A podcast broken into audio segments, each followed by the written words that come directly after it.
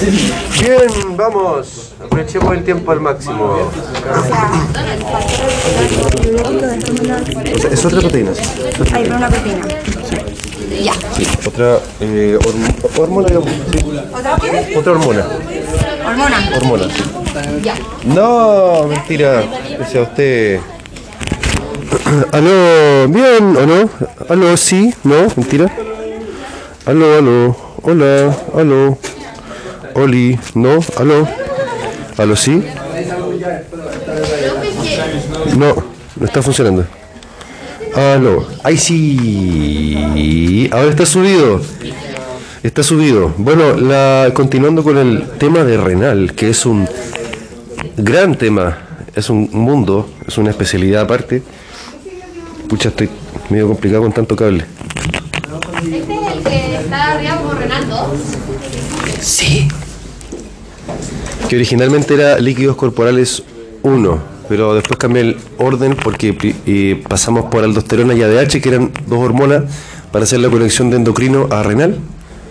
Así que... ¿Mm? Para nosotros este año es el 2. Sí. Pa- sí, es el 2. Como eh, se dieron cuenta en, en la diapo, porque antes era esto primero, en la parte renal, pero en verdad tiene más sentido pasar por las hormonas. Y ahora tenemos que ver qué pasa con las hormonas, cuando se absorbe más agua, agua sola sin sodio, o cuando se absorbe más sodio, o agua con mucho sodio a nivel renal, por ejemplo, o cuando se le inyecta suero de algún tipo a un paciente, eh, cómo se modifica el volumen sanguíneo. Eh, voy a voy a ir viendo, no me voy a levantar todavía de acá por si acaso, voy a solo hablar por parlante, no me voy a meter entre el público. Ah, porque vamos viendo eh, diapo por diapo, muchas de estas cosas ya las saben, pero las diapos las tienen igual para poder revisar, por supuesto. Eh, equilibrio hidrosalino es el concepto que uno persigue con renal, cómo se equilibra las concentraciones de sodio, de agua en la sangre y por supuesto también otros solutos que son controlados por el metabolismo renal, no solo sodio y agua. ¿Alguien tiene por ahí noción de cuál otro soluto es controlado? ¿Algún otro soluto fuera del el sodio y el agua que no es soluto, pero igual es controlada por el potasio es otro, el calcio sí también. El magnesio no es mala, no es mala mención, pero hay otra cosa que también pasa por los riñones muy importantemente. No. No. O sea, sí, pero, pero si hablamos de función renal, eh, los elementos que debemos tener presentes en mente, además del agua, por supuesto, como número uno, número dos, el sodio, tres, potasio, y otra cosa muy importante, una molécula un poco más grande que necesita, es necesitada por nuestras células para funcionar. Glucosa, exactamente. El control renal de la glucosa también es una molécula que forma parte de todo este mundo de la, de la, de las funciones renales eh, y que también juega un rol osmótico en términos de, de cuánta agua arrastra, cuánta agua va para allá, va para acá. Eh, recuerdo fisiológico, composición del líquido extracelular, todo esto ya lo saben, lo saben a la perfección, ¿cierto? ¿Se acuerdan de que alguna vez vimos esta tablita? Que debo haberles mencionado que es ideal, no se los quise preguntar este año, pero es ideal saber estos números, saber cuánto es la presión de oxígeno normal en la sangre, saber cuánto es la natremia normal. Natremia es... ¿Por qué no me funciona? Oh. ¿Podría rayar o no? No, hay que ver. Eh, filo de lo mismo.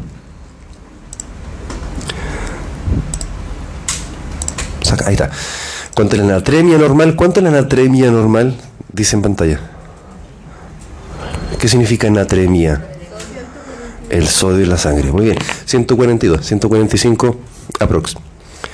Ah, ¿Cuánto es la glicemia normal? Según esa tabla. 85. Eh, clínicamente hablando, mientras sea bajo 100, está bien, digamos, como mensaje para la práctica. El pH, ¿cierto? Todos los parámetros que uno puede medir, hay muchos más, por supuesto, de nuestra sangre y que nos indican si nuestro organismo está funcionando bien por su normalidad o hay alguna desviación de aquella. Desviación de la normalidad que va a suscitar mecanismos de regulación de homeostasis para volver a la normalidad. Muy bien. Entonces, si lo pensamos, cuando nos sacamos un examen y está normal, estamos sacando una foto de un momento de nuestra fisiología y que puede estar normal a expensas de estar siendo compensado por algo. Eh, ¿Y con, a qué voy con eso? Que lo que estamos viendo siempre cuando uno saca una radiografía, a uno pide una glicemia, un examen de sangre, es una foto del momento. Y uno tiene que pasarse el rollo en la mente con esa foto, más otra foto, más otra foto, muchos, muchas imágenes, uno tiene que pasarse la película de cómo está el organismo del paciente. Eh, por eso hay que estar súper concentrado cuando uno está trabajando con su paciente porque uno tiene que estar con la mente a full a full conectado. Agua corporal. Eh, Pokémon. Pokémon, yo sé que a usted le gusta Pokémon. Eh, aquí usé la campana de Gauss. ¿Quién reconoce esa curva? La campana de Gauss. Desviaciones estándar. Muy bien. Eh, casi todo lo que hacemos en la medicina, en salud, eh, se rige o se distribuye, más bien dicho, esa es la definición de este, de esta, este gráfico, se distribuye de acuerdo a la distribución normal, que es la famosa campana de Gauss, donde eh, aquí se da por entendido que la mayor cantidad de datos, la mayor cantidad de personas, la mayor cantidad de corazones, de, glóbulos rojos, de, de, lo que sea, la mayor cantidad, es decir, el dato que está al medio de todo el rango, eh, va a corresponder a, un, a una característica promedio, ¿cierto? Entonces, si yo sacara un gráfico de, por ejemplo, las estaturas, las estaturas de todos ustedes, lo más probable es que tengamos una distribución más o menos así siempre y cuando la población sea normal. Nadie tiene alguna, alguna enfermedad o alguna cosa. Eh, va a ser una distribución más o menos así. La mayor parte va a estar al medio del rango, ¿cierto? Y van a haber mm, eh, casos puntuales que van a estar a un extremo o al otro de la campana. Para nosotros, todo el conocimiento que vemos es lo mismo. Lo que uno aprende de cómo se manifiestan las enfermedades se comporta también así. Eh, todo sigue una distribución normal. ¿Y a qué quiero llegar con eso? Que siempre van a haber excepciones a la regla cuando uno trabaja. Entonces todo lo que uno aprenda ahora también debe tener la apertura mental para saber interpretar y para poder salirse de sus propios límites, para entender que de repente va a haber una persona que, no sé, pongámosle que no tiene en realidad ninguna enfermedad, pero sí se comporta su organismo como si fuese una enfermedad. Si yo tuviese, si yo aplicara estrictamente los parámetros que tengo en la mente. Siempre debemos tener esa pequeña apertura. Lo que nos pasa, por ejemplo, cuando pretendemos atender niños con, por ejemplo, no sé, instrumentos o exámenes o lo que sea de adulto. No funciona, ¿cierto? No funciona, porque el niño no es una población adulta en miniatura, es otro organismo. Entonces debo estar siempre ahí como atento a ir cambiándome al contexto. Siempre va a haber excepciones a la regla. Siempre. Eh, por lo menos para nosotros, porque nuestras carreras no son exactas, no son precisas, siempre hay una, siempre hay rangos. Ya, agua total, esto ya lo conocemos, líquido intracelular y extracelular, ya lo saben de memoria, líquido intersticial y plasma también. Más plasma, la definición de plasma ya la conocen, miren qué entretenido Está descuadrada el formato, pero está subido correctamente, por si acaso. Eh, el hematocrito, ¿se acuerdan cuál es el hematocrito? El porcentaje de glóbulos rojos, bien, en relación a la sangre. Y con esto, por ejemplo, uno puede ver si recordamos que en amarillo aquí está el plasma y en rojo está los eritrocitos, en condiciones normales el, hematocrito debe ser más o menos 45%, ¿cierto? Observad aquí, si uno tiene anemia, el que está inmediatamente al lado, ah, voy a sacar el reloj. Si uno tiene anemia, el tubo que está inmediatamente al lado, el hematocrito baja, ¿cierto? Tenemos menos glóbulos rojos. Tenemos la misma cantidad de volumen sanguíneo y tenemos, bueno, aparece más plasma por- como por diferencia nada más. Pero ¿qué pasará si tenemos lo contrario a una anemia que que se llama policitemia? Aumenta el hematocrito, ¿cierto? Eh, sí, sí pasa. Hay más glóbulos rojos. Igual puede pasar, porque igual va a cambiar la osmolaridad del plasma. Pueden pasar cosas. Eh, también hay un límite, digamos, máximo de normalidad de hematocrito. O sea, tampoco debería haber exceso de glóbulos rojos en la sangre pa- para ser normal. Y al lado viene lo que nos compete ahora, que es qué sucede cuando, por ejemplo, perdemos volumen. Eh, ¿Qué sucede con el volumen total del plasma? El volumen total de sangre, ¿qué sucedió? ¿Sigue igual? No sigue igual. El volumen total de plasma disminuyó, ¿cierto? Eh, ¿El hematocrito se mantiene igual? O sea, se- la misma cantidad que el normal, pero aumenta el porcentaje. Muy bien, así es, muy bien observado. La cantidad total podrá mantenerse igual, pero el porcentaje por supuesto que cambia, ¿no? Porque cambió el volumen total, perdí agua, me deshidraté. Eh, a, ese, a ese tubo que está ahí, agreguémosle o pensémoslo que también tiene sodio, también tiene glucosa, tiene una determinada osmolaridad, ¿cierto? Y también entrará en contacto con otras membranas de nuestro organismo, ¿cierto? Otras células, otros órganos. ¿Y qué pasaba cuando había membranas semipermeables entre dos compartimentos? Osmosis. ¿Y cómo ocurría esa osmosis? ¿A partir de qué? ¿Qué determinaba? De las gradientes de qué? Exactamente. Lo que se denominaba osmolaridad, ¿cierto? ¿Cuánto soluto había para cuánto volumen? Osmolaridad. Entonces, eso es lo que hay que ir entendiendo un poco para darle dinamismo a este cuadro. ¿Cómo va la cosa? Líquido intracelular. A ver qué teníamos aquí. Yo ni me acuerdo, espérenme. Vamos leyendo. Es el compartimento de líquido corporal que se encuentra dentro de las membranas celulares. Más abundante que el líquido extracelular, hasta dos tercios del peso corporal. Nada nuevo, ya lo sabemos. Ya sabemos que las membranas celulares son altamente permeables al agua, poco permeables, es decir, son selectivas, a los distintos solutos como sodio, potasio, glucosa y otras proteínas, por lo tanto necesita canales transportadores para poder pasar de un compartimento al otro, todos estos elementos. Salud, en cambio el desplazamiento de agua de un lado al otro, cosa que puede ocurrir, se denomina osmosis. En condiciones estables y que tienen el equilibrio, la concentración de agua intra y extracelular y la osmolaridad de ambos compartimentos tienden a igualarse. Lo hemos dicho antes, ¿cierto? Que el, el agua busca el equilibrio de forma espontánea. Pasa de un lado al otro, de acuerdo a la gradiente, como dijo Sofía. ¿Cierto? Ya, vamos recordando entonces cosas que ya sabemos, que sabemos muy bien. Eh, aquí en la diapo dice lo anterior no ocurre. Cuando escribí eso, ¿qué es lo que quise decir?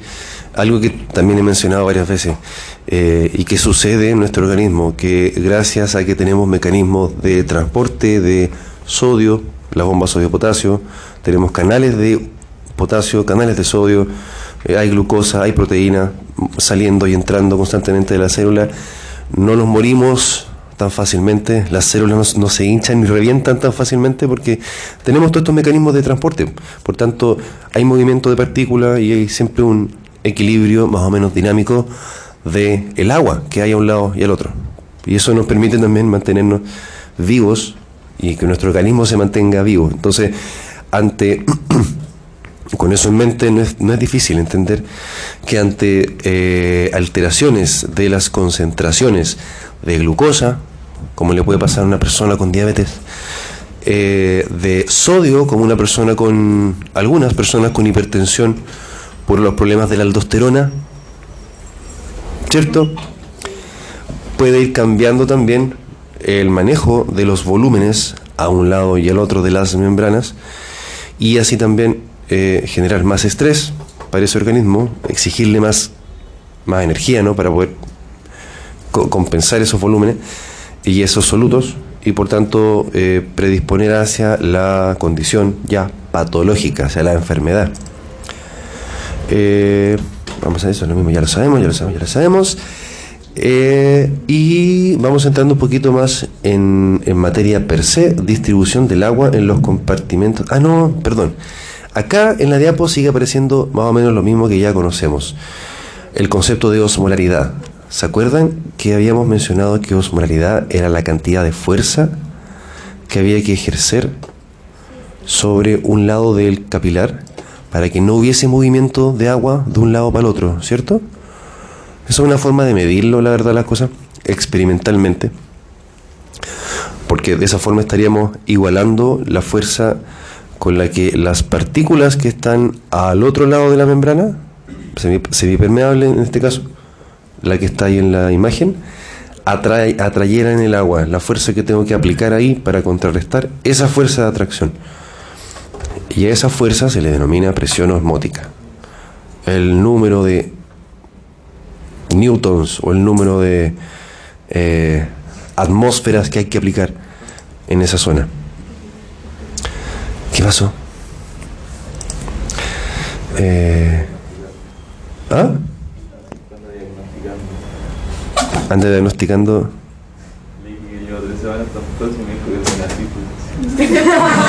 Ah, pero, pero qué buen diagnóstico. Sífilis. Tuberculosis, quizás, pero sífilis. Creo que alguien está medio perdido. No. Pero por último hágale un examen físico. Revísele si tiene. Revísele Eso, Chan. Bien, estamos recordando. Bien, estamos recordando materia. Qué bueno, porque materia pasada es materia aprendida. Mira, a- ahí aparecen de nuevo los monitos de los glóbulos rojos. eh, en un medio isotónico, en un medio hipertónico, donde el agua sale del eritrocito y se achican, se achurrascan los eritrocitos, que si colocados en un medio hipotónico, se hinchan, ¿cierto? Chupan agua hasta que se revientan. Chupan agua. Entonces ahora viene el ejercicio que quería que hiciéramos en conjunto, eh, que, eh, que es interesante considerar. ¿Qué sucede cuando, pongámonos en la situación de que fuimos a urgencia, porque el carrete estuvo demasiado bueno y perdimos mucho fluido, perdimos mucho fluido y o no, no fuimos porque estábamos muy enfermos, eh, vamos a entrar a, a operarnos o vamos a entrar a operar a, a algún paciente de nosotros y le ponemos un suero a la vena. ¿Qué es lo que sucede de acuerdo a las características de ese suero? Si ese suero es isotónico, si es hipertónico o es hipotónico. Vamos a ver. Dice, los líquidos corporales pueden modificarse por diversos factores, tales como ingestión de grandes cantidades de agua, lo que se llama potomanía. ¿Potomanía? Potomanía. ¿Ah? Potomanía. Sí, potomanía. Es un de hecho un trastorno de salud mental donde la persona ingiere grandes cantidades de agua.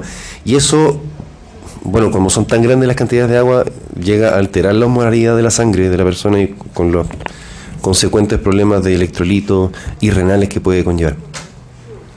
Deshidratación, como cuando eh, estuvimos haciendo descenso dos días seguidos y no tomamos ni una gotita de agua, infusión intravenosa de diversas soluciones, pérdida de grandes cantidades de líquido por el tubo digestivo, ya sea por diarrea o por vómito, y pérdida de cantidades anormales de líquido por el sudor o por la orina.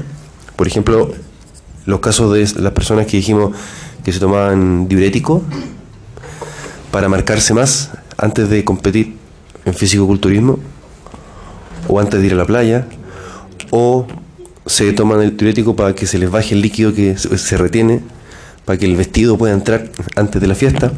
Pasa, esas cosas suceden. No es recomendable, pero sucede. Eh, para perder peso más rápido, ¿cierto? Para que los bajen de categoría. Tiene sentido, tiene lógica porque pierden agua, no pierden músculo. ¿Ah? Para no morirse. Para no morirse. Eh, porque además los hidratos de carbono arrastran agua consigo y se depositan con agua, por tanto eso los ayuda a no morirse. Pero tampoco es lo mejor que se puede hacer. Bueno, en fin. El agua se mueve con rapidez a través de las membranas celulares. Las osmolaridades tienden a igualarse espontáneamente, como ya lo sabemos. Eh, las membranas celulares son casi por completo impermeables a la mayoría de los solutos. Por lo cual, para este efecto, vamos a considerar eh, que si agregamos una solución de cualquier característica, es el agua la que se mueve, no los solutos. Que de hecho lo primero que sucede a nosotros cuando nos colocan un suero es el agua que tenemos en nuestro cuerpo la que se desplaza hacia un lado, hacia el otro, hacia las neuronas, hacia las células de la piel, etcétera, no, no los solutos, no, no es lo primero que pasa. Eventualmente todo se va regularizando, pero es el agua la que hace ese cambio. Contemplemos entonces qué le sucederá a un paciente si modificamos volúmenes corporales de acuerdo al tipo de solución que se administra. Esto puede ser una administración de suero endovenoso o una ingesta de líquidos por vía oral. Imaginémonos que nuestro fluido corporal lo representaremos de esta forma. En rosadito o color salmón, no sé cómo llamarlo, ayúdenme, el fluido intracelular que sabemos que es más que el extracelular y en amarillito o color... Uh, ¿Qué color es? ¿Salmón? Rojo y amarillo nomás. Rojo y amarillo nomás. El fluido extracelular. En condiciones normales, la osmolaridad del plasma es cerca de 300 eso alguna vez lo mencionamos, pero nunca les pedí que se lo aprendieran. Eh, y el volumen de sangre es más o menos un poco más de 4 litros para un sujeto de 70 kilos de peso, el típico, ¿cierto? Y si lo, lo dibujamos en un gráfico para representar cuánto es nuestro volumen corporal, nos da más o menos así, ¿cierto? En rosadito el volumen intracelular, en amarillito el extracelular. El intra siempre es más que el extra, ¿cierto? Dos tercios más o menos del agua corporal total. Imaginémonos qué pasa si a esta persona le, añadimos una solución isotónica al extracelular, es decir, a la vena, por ejemplo, su osmolaridad no va a variar, ¿cierto? No se va a producir osmosis a través de la membrana porque la concentración de sodio, de glucosa, de potasio no va a variar. ¿Se comprende? Va a suceder eso que está ahí en la imagen al agregar suero isotónico, como es lo que les he preguntado en los test antes, ¿cierto? Esa pregunta que ha salido repetida varias veces. ¿Qué pasa sin urgencia el suero fisiológico, que se dice que es isotónico? ¿Se acuerdan de esa pregunta? Ha aparecido como en la B. Ha aparecido hartas veces en los test, ya.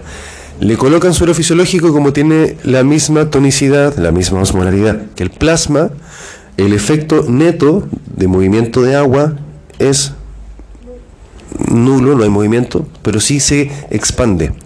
Se expande el volumen total a expensas de expandirse el volumen extracelular. ¿Sí? ¿El extracelular? El extracelular. El extracelular. Porque como estoy poniéndole un suero a la vena, estoy metiéndole más agua con los mismos solutos que el plasma, por lo tanto no va a haber diferencia de, no hay gradientes, por tanto solo se expande el volumen total a expensas del volumen extracelular. Eso cuando la solución es isotónica. Al expandirse el total, se va a expandir el extracelular. No, digo que eh, se expande todo a expensas de, porque estoy detallando cuál es el que se expande.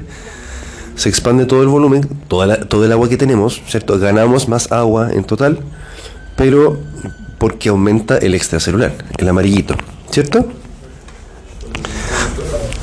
Exactamente, cuando el suero que, que, que no sé qué hacer con tanto cable.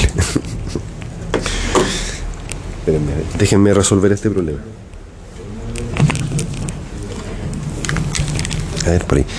Ya, cuando nos colocamos un suero isotónico a la avena, el suero fisiológico típico que nos colocan cuando estamos en la clínica o en el hospital o en, en el campo de batalla a, punto de morir, eh, es isotónico.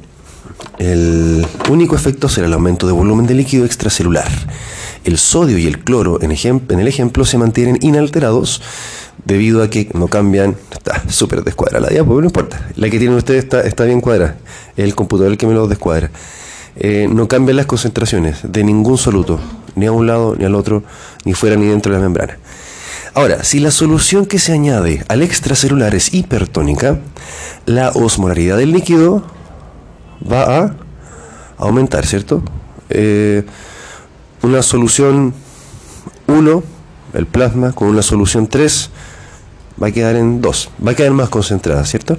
Se producirá osmosis de agua, valga la redundancia, desde el interior de la célula hacia el compartimento extracelular, ¿cierto? Como va a aumentar la osmolaridad del plasma, se va a concentrar más la sangre, va a salir agua, va a salir agua desde el intracelular. Decimos que se va a contraer el intracelular. Se va a contraer. Y esa agua que sale del intracelular va a quedar en el extracelular. Se contrae uno y se expande el otro. El efecto total de volumen queda igual, ¿cierto? Queda igual el, volumen total porque lo que se lo que se achica de uno se agranda del otro y acá arriba aumenta la ¿qué había acá arriba? Aumenta la osmolaridad, ¿cierto? estoy agregando un suero hipertónico estoy tomándome, no sé, una Coca-Cola que es hipertónica Eh, ¿y qué sucede con mi osmolaridad plasmática entonces? Sube. ¿Han escuchado cuando dicen que la Coca-Cola no quita la sed? ¿O que el jugo muy dulce o muy azucarado no quita la sed? Eh, es parcial, es parcial. Es parcial. Eso no es sed, eso es dependencia. Eso es dependencia física o psicológica. Eh, si yo ingiero una solución altamente osmolar, muy rica en sodio, por ejemplo, ya que estamos hablando del sodio como principal soluto, eh, la concentración total de todos mis fluidos va a cambiar. Porque si mi sangre, si en mi sangre aumenta el sodio porque comí mucho sodio, desde mis células va a salir agua hacia la sangre, ¿cierto? Para compensar por, por osmosis, espontáneamente.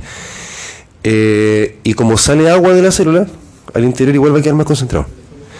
Y alcanza el equilibrio de esa forma, no es lo ideal, pero igual alcanza el equilibrio. Igual la persona va a andar con sed, igual la persona va, va, va a activar mecanismos de...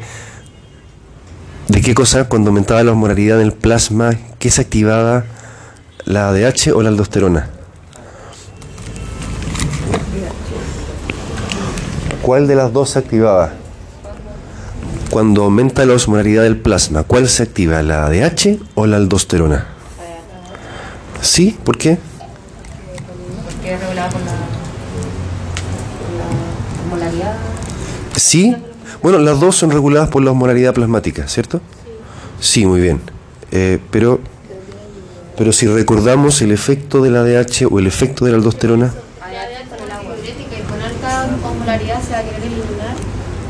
la ADH antidiurética es correcto. Dijo que la ADH es la del agua. Al sodio, exactamente. Y Muy bien. ¿Y por qué, por qué había que asociar la DH al agua? Porque sale agua. Porque sale agua, absorbe agua, impide. Es que según yo, como, como la aldosterona hace que se retenga el sodio, la otra va a hacer el efecto contrario, que es la relación con el agua. Ya, bien, bien pensado, bien pensado. Eh, Háganlo así. De alguna forma relacionenlo, pero en su mente que sean capaces de dar la explicación de por qué está pasando esto. Claro, entonces si sube la osmolaridad del plasma, se concentra más el plasma y eh, activa mecanismos para ganar más agua, por cierto, como la ADH, para frenar, disminuir, inhibir la pérdida de agua, aumentar la reabsorción de agua. ¿Dónde actuaba el ADH? ¿En qué parte? ¿En qué parte actúa el ADH? En el riñón, sí, muy bien. En los túbulos, ¿cuáles? Ah, en la célula. No, nada que ver. Nada que ver. Esa era la. La... Sí, la- en los distales, sí, al final, al final de la nefrona, túbulos distales y el, el- los túbulos colectores. Cuando ya tenemos pipí casi formado. Formado ya. Dígame, ¿quién? ¿Qué ponen suero cuando la persona se intoxica? Para, para, bueno, para asegurar el volumen sanguíneo, eh, eh, depende con qué se intoxique. Para efectos clínicos también le colocan suero para asegurar que esa vía venosa esté permeable, por si hay que colocar medicamentos. Pero también nunca está de más, nunca está de más poner, poner fluido, porque por último si la persona va a estar en ayuno, así es seguro que no le pierda, no pierda agua, sodio. Por, por temas de manejo, manejo clínico.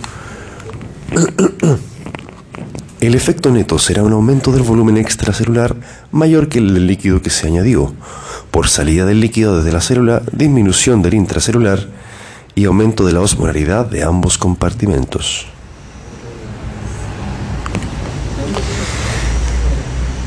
Ahora, si se añade una solución hipotónica al extracelular, la osmolaridad del mismo disminuirá. Con lo anterior, una parte del agua del extracelular se difundi- difundirá hacia la célula, hacia el interior, y ahí va mejor la imagen. Le colocamos suero hipotónico a esta persona, a la vena, o sea, llega al, a lo amarillo, ¿cierto? Que es el extracelular. Como le colocamos fluido hipotónico, ¿cierto? ¿Ah? disminuye el plasma, aumenta el volumen, ¿cierto? Aumenta el volumen de, de plasma, ¿cierto? Y bueno, si miramos el gráfico que está, estábamos eh, contraponiendo volumen y osmolaridad. Entonces, en, en términos de volumen, aumenta, se expande, ¿cierto? Se expande el extracelular. ¿Y qué sucede con el otro parámetro que estamos viendo? El intras igual se expande, pero ¿por qué? La osmolaridad disminuye. ¿Dónde? Eso, si vamos en orden cronológico, lo primero que pasa, lo más obvio, es que se expande el extracelular, porque estoy metiéndole suero.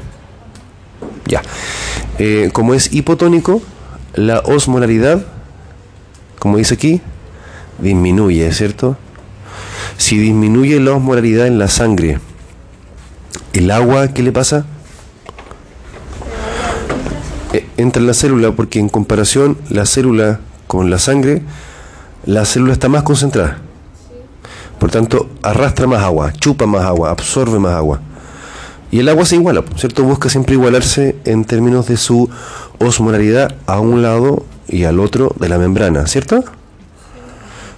Bien, muy bien. Por tanto, inmediatamente después de eso, de que baja la osmolaridad, se igualan las osmolaridades intra y extracelular, el volumen intracelular se expande, muy bien. Pero al final como la diferencia que va a haber como de las osmolaridades se va a equilibrar gracias al movimiento del agua, ¿cierto? Se va a tender a equilibrar. De ahí que, de ahí siempre se va a tender a equilibrar. De ahí que es peligroso cuando uno está deshidratado. eh, o a la inversa, cuando uno está con un exceso de agua. Imaginémonos que tomamos agua en exceso. ¿Qué más había después?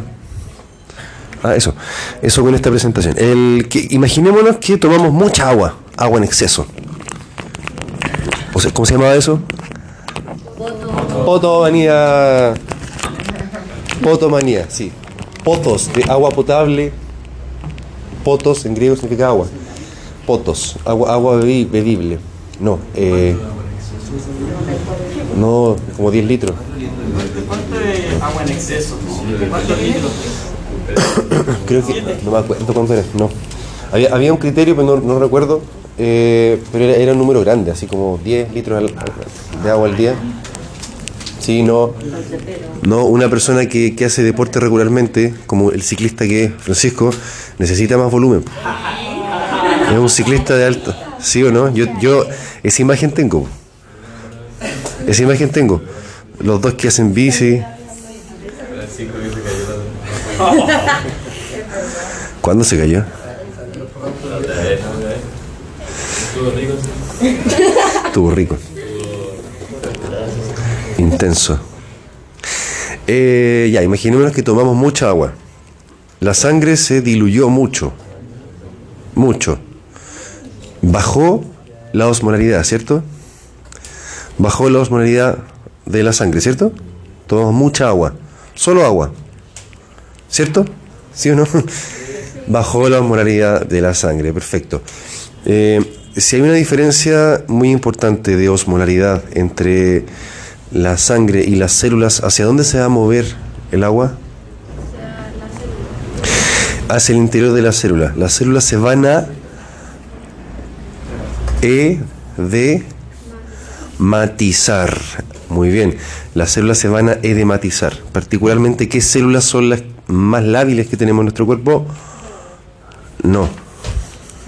No. Más lábiles. Son porque son células muy especializadas. Las células cuando se especializaban harto perdían mecanismos, las neuronas. Puede ocurrir edema neuronal, edema cerebral, eh, y llegar a la muerte, inclusive.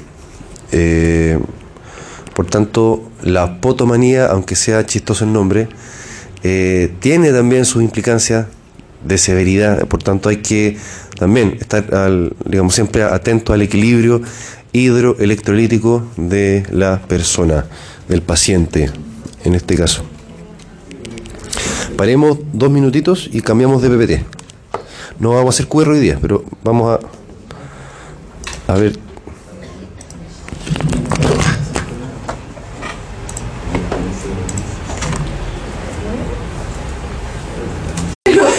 Bien, vamos, avancemos. Avancemos con esta otra notable función renal que es el control del metabolismo ácido base. Rosario, su lápiz. Muchas gracias. El control del metabolismo ácido base. Tenemos súper buena noción de el metabolismo ácido base, ¿cierto? Tenemos súper buena noción del metabolismo ácido base, que es lo que determina el pH sanguíneo, de dónde sale eso que determina el pH sanguíneo, que es lo que compensa para acidificar o alcalinizar el pH sanguíneo. Y ahora tendremos que ponerle el nombre a los trastornos del equilibrio ácido-base, que no, la verdad es que no tiene gran complejidad, pero hay que, hay que hablarlo, hay que decirlo para poder saberlo. Se denomina acidosis y alcalosis a las alteraciones del pH. Acidosis se definía con un pH menor a 7.35, en tanto que alcalosis, alcalosis era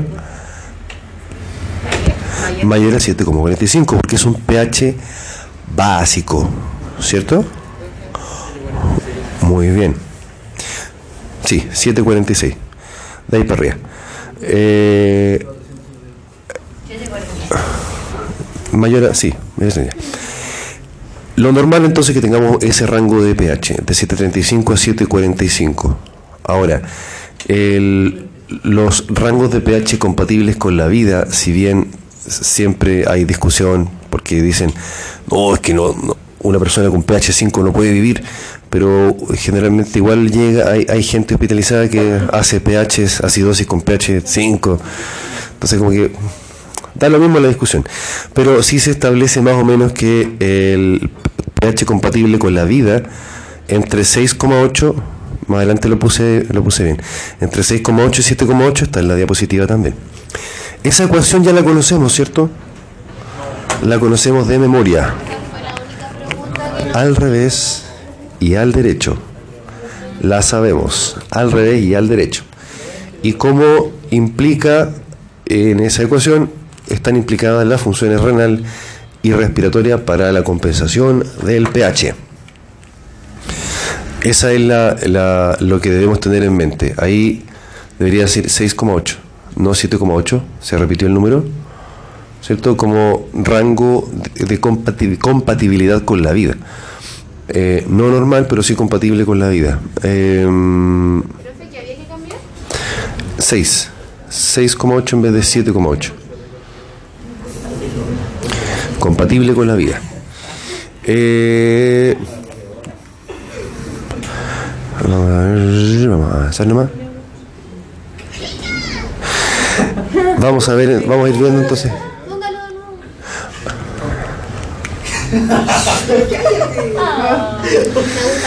Pégale, pégale. Y otra vez. Eh, aquí, aquí, entonces le ponemos nombre a los trastornos ácido-base, a la acidosis y a la alcalosis. Le ponemos nombre y le ponemos apellido dependiendo de dónde se origina la acidosis o la alcalosis. El origen puede ser metabólico o respiratorio. Entonces tenemos una acidosis metabólica, tenemos una alcalosis, una acidosis respiratoria y también una alcalosis respiratoria, exactamente. Y eh, se refiere justamente al origen de eh, la alteración porque donde se haya perdido el buffer, el buffer es donde está la alteración, donde está la enfermedad finalmente. Cuando existe un déficit de bicarbonato en la sangre, porque supongamos que lo más frecuente,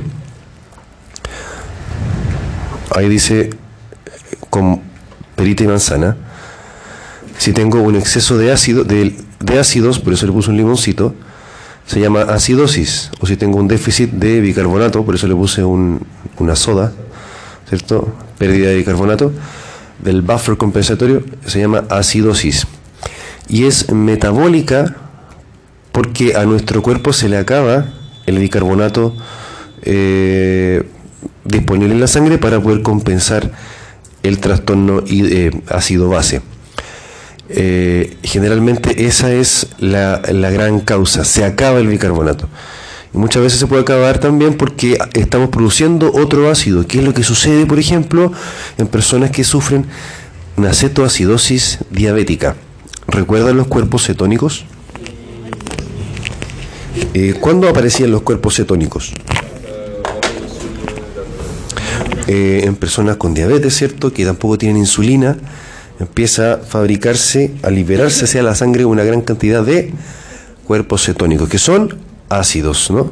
Las grasas son ácidas, ácidos grasos. Como son ácidos, liberan un hidrogenión, ¿cierto? Y ese hidrogenión es captado por el bicarbonato, ¿cierto? Y es tamponado, es compensado. Y como tenemos una gran producción de ácidos grasos en la sangre, la persona que está con diabetes, eh, que como no tiene insulina, no hay freno para la producción de esos ácidos, se liberan muchos ácidos, se acaba el bicarbonato en la sangre. ¿Y qué sucede con la sangre de la persona con diabetes que está con cetoacidosis diabética? Acidifica. ¿De qué, ¿De qué tipo es su acidificación? ¿De qué origen? Metabólica. Muy bien. Esos monitos de la, de la, mm, eh, de la diabetes. Cuando usted hace mucho ejercicio, como por ejemplo Francisco que anda mucho en bicicleta, estoy viendo que me, me están cambiando la imagen. Eh, lo que sufrimos cuando hacemos ejercicio intenso es una acidosis metabólica, más específicamente una acidosis láctica, porque el ácido que está en exceso, que está consumiendo bicarbonato, es el ácido láctico, el que todos conocemos del deporte, del ejercicio. El lactato. Lactato, muy bien. Eh, otra causa de acidosis metabólica, vómitos muy abundantes. O diarrea también podría ser. Ahí está, ¿cierto? Diarrea, pérdida de bicarbonato, por tanto se me acidifica. Eh, en el caso de la enfermedad renal crónica, hay que recordar que el bicarbonato es sintetizado por los por los riñones. Por los, ¿Qué dijo usted? Ah, ya, sí, bien, bien, sube. Por la nefrona, por los riñones. Eh, por tanto, si nuestros riñones están enfermos, como sucede en personas que tienen, bueno, este cuadro que se llama enfermedad renal crónica, que es muy común, producimos menos bicarbonato, perdemos la capacidad de tamponar ese exceso de ácidos que podemos producir en nuestro cuerpo y hacemos la acidosis metabólica. Esos monos son como del año, no sé, del año 60 puede ser. Pero están bien bonitos, bien tiernos y bien explicativos para, para tener, eh, por lo menos a la vista rápidamente, cuáles son el, cuál es el origen de la acidosis metabólica, eh, eh, en qué condiciones surge. Mm, no, vamos a hacer, vamos a hacer. ¿Cuál será la alcalosis metabólica? ¿Cuál será la alcalosis metabólica? ¿Ah? Puede ser por vómitos, como la pregunta que también hemos repetido otras veces en los certámenes. ¿Mm? Dijo usted, por, déficit de ácido, ¿cierto? Perdemos ácido en nuestro cuerpo o también podría ser que tenemos un exceso de bicarbonato, como puede suceder, pero ya por razones eh, accidentales o por mal manejo, que a alguien se le pone mucho bicarbonato en la sangre por algún tratamiento determinado. Son cosas más raras, pero igual sucede y en teoría hay cierto La diálisis se hace cuando la persona tiene enfermedad renal crónica en etapa que ya no se puede revertir y por tanto hay que reemplazar sus riñones con la máquina, digamos, para filtrar aquello que no puede filtrar normalmente. Eh, en pantalla, una vez más, con peritas y manzanas, con limones y con bicarbonatos. Alcalosis, disminución del ácido o aumento del bicarbonato. Eh, hemorragias, es un ejemplo vómitos, como lo dijo Martín, y la pregunta que hemos repetido hartas veces en el certamen.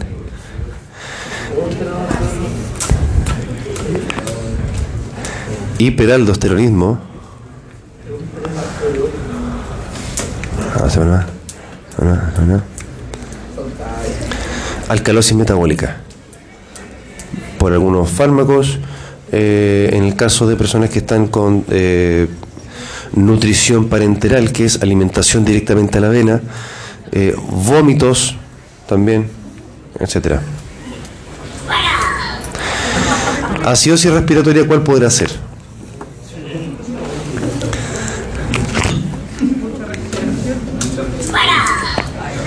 No le gusta.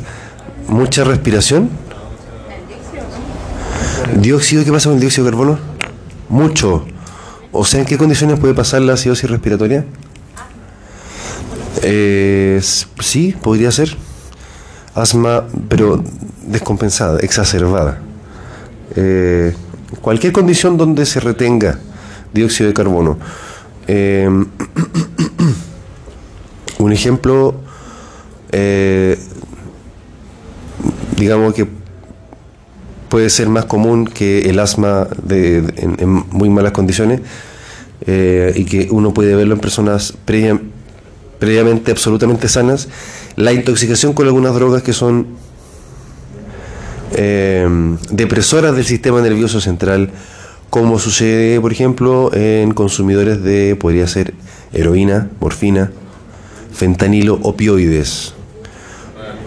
Todo con el alcohol. O sea, sí, igual va a pasar, pero además se agrega la- la- lo metabólico, que igual va, a ocurrir una acidosis de origen metabólico por el exceso de ácido por el alcohol. Pero claro, efectivamente si yo deprimo la función respiratoria, voy a, voy a eliminar- disminuir la eliminación de dióxido de carbono, voy a retener dióxido de carbono y por efecto de la ecuación que todos ya bien conocemos, va también a aumentar el número de hidrogeniones en la sangre, con lo cual va a disminuir el pH. ¿Y eso es compatible con la vida? Hasta cierto punto. Hasta cierto punto. Esa mismita. Ventilación inadecuada, difusión de gas ineficiente.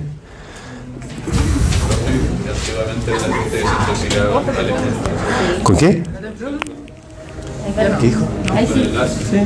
Con el, con el gas, eh, no, eh, en esos casos era con monóxido de carbono. Monóxido de carbono que desplazaba el oxígeno de la hemoglobina y... Eso- Sí, tiene mucha mayor afinidad, por tanto se une con más fuerza a la, eh, a la hemoglobina y no permite que llegue oxígeno, por supuesto, a, la- a los órganos y se genera una hipoxia. Y hay la alcalosis respiratoria.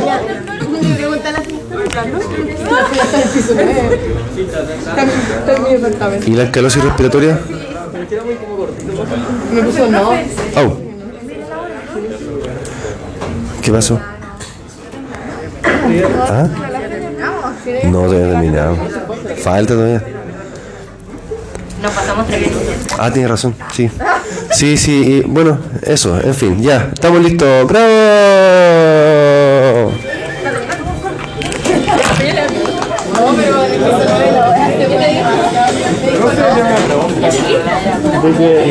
nos tocó la angiografía y ya, lo que pasa es que hicieron como estas cosas. Sí, de cómo actúa, pero Qué bueno. no sé si está bien como describir eso nomás, porque yo había encontrado producción maquinada, acceso a la reunión y todo, pero igual es muy largo.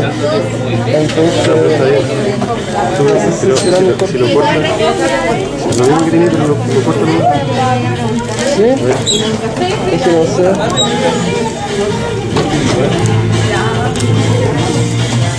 Ya, profe, esté bien. No, profe, nos vemos.